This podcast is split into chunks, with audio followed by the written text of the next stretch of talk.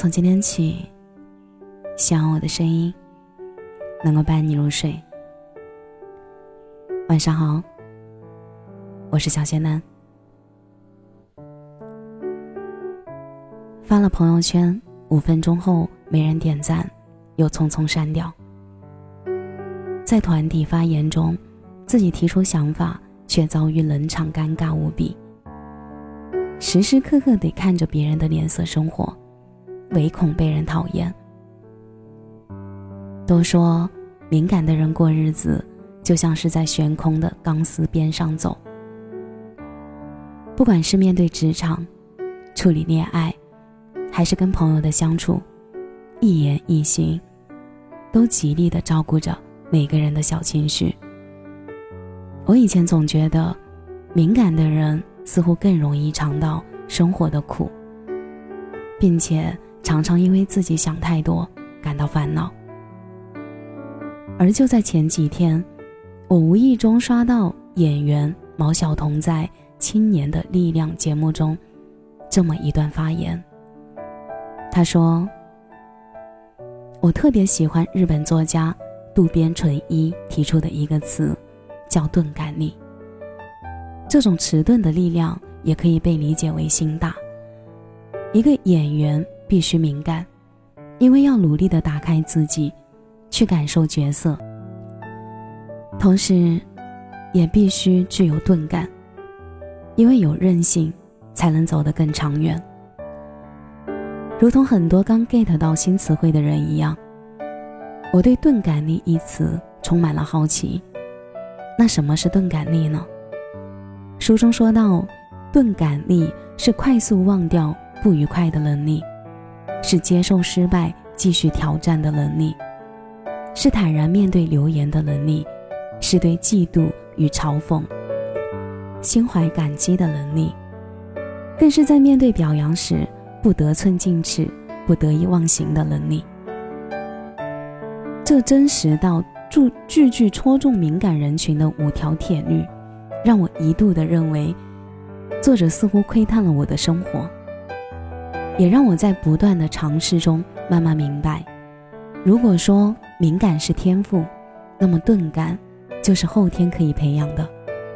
比如书中提到的，爱情中必须有容人之量，若想要感情长久，就要有钝感力，常常宽容对方。在过往的恋爱中，敏感的我会时时刻刻想知道对方的行踪。会在我分享搞笑视频以及倾诉内心时，格外的在意对方的感反应。迟来的生日和纪念日礼物，或者没有接听的电话，都会成为我和他之间矛盾的导火索。于是，分手、复合、再分手，如同很多人都躲不掉的前任效应一样，经历过感情挫折的我，在后面的恋爱中。开始尝试尽可能的收起敏感，去慢慢调整心态，对情侣中一方不到位的关心表示宽容，然后把他没接我电话是不是不爱我了的想法改为，他可能只是在忙，把迟到的礼物当成是生活的盲盒，因为惊喜值得等待。久而久之。我用钝感力所带来的给予他人的信任，慢慢戒掉了害怕身边人随时会走的敏感。倘若说爱情的钝感力是用宽容让感情更加长久，那么职场下的钝感力，就是不再一味的钻牛角尖，只活在自己的世界里。还记得刚入公司时的我，总是处于胆怯和惶惶不安的状态中。特别是上司的那句“你做的策划真糟糕”，还有一次又一次失败的案例，都让原本敏感的我变得质疑自己是否真的那么差劲。与此同时，我也渐渐的能察觉到，有时候在饮水机旁相聊甚欢的同事们，在看见我时，突然木气的关闭了话匣子，而当我走后，又能听到身后传来。细细碎碎的议论声音。那会儿，每天躺在床上，那些声音就像录音带一样，重复再重复的回放在脑海里，内心常常会冒出：他们是在讨论我吗？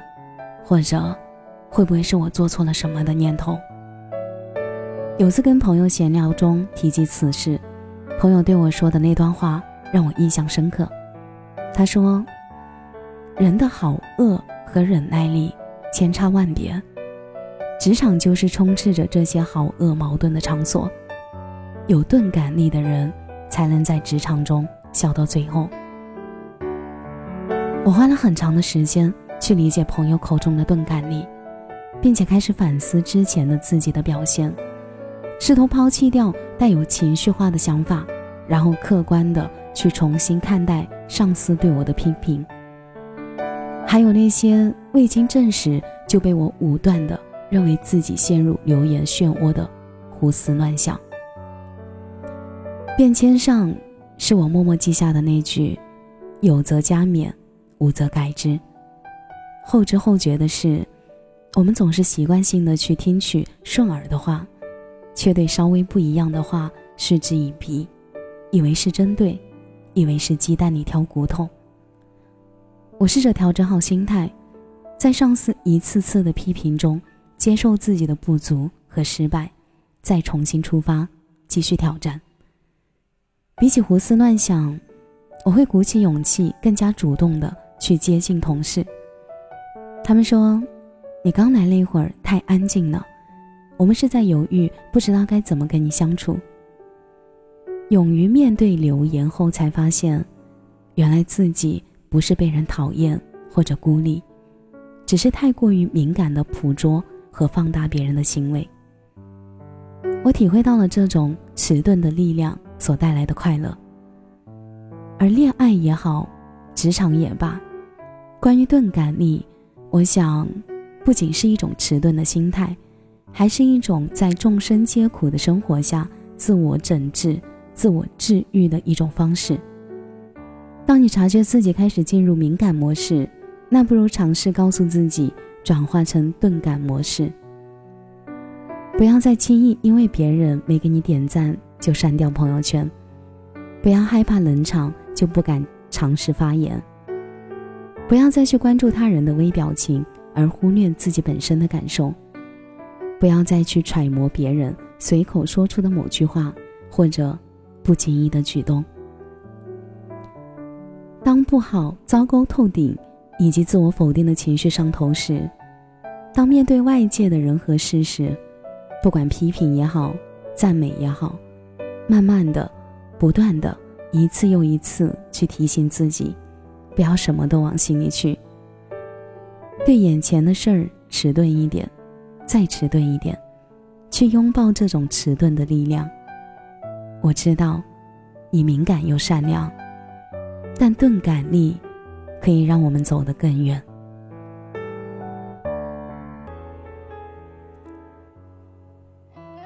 感谢你的收听，这里是陈年旧事，我是小仙男。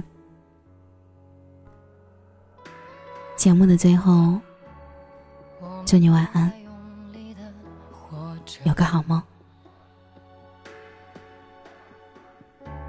酸甜苦辣里，醒过也醉过，也曾倔强脆弱，依然执着，相信花开以后会结果。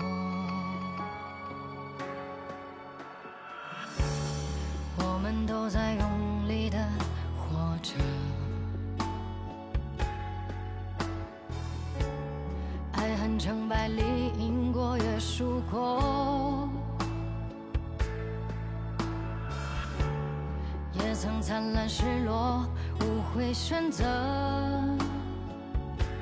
相信磨难历尽是收获。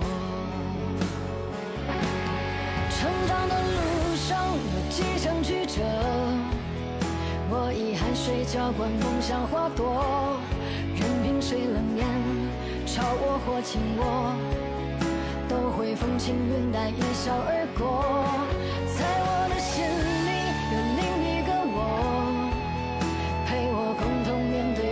寂寞当现实背叛累了倦了痛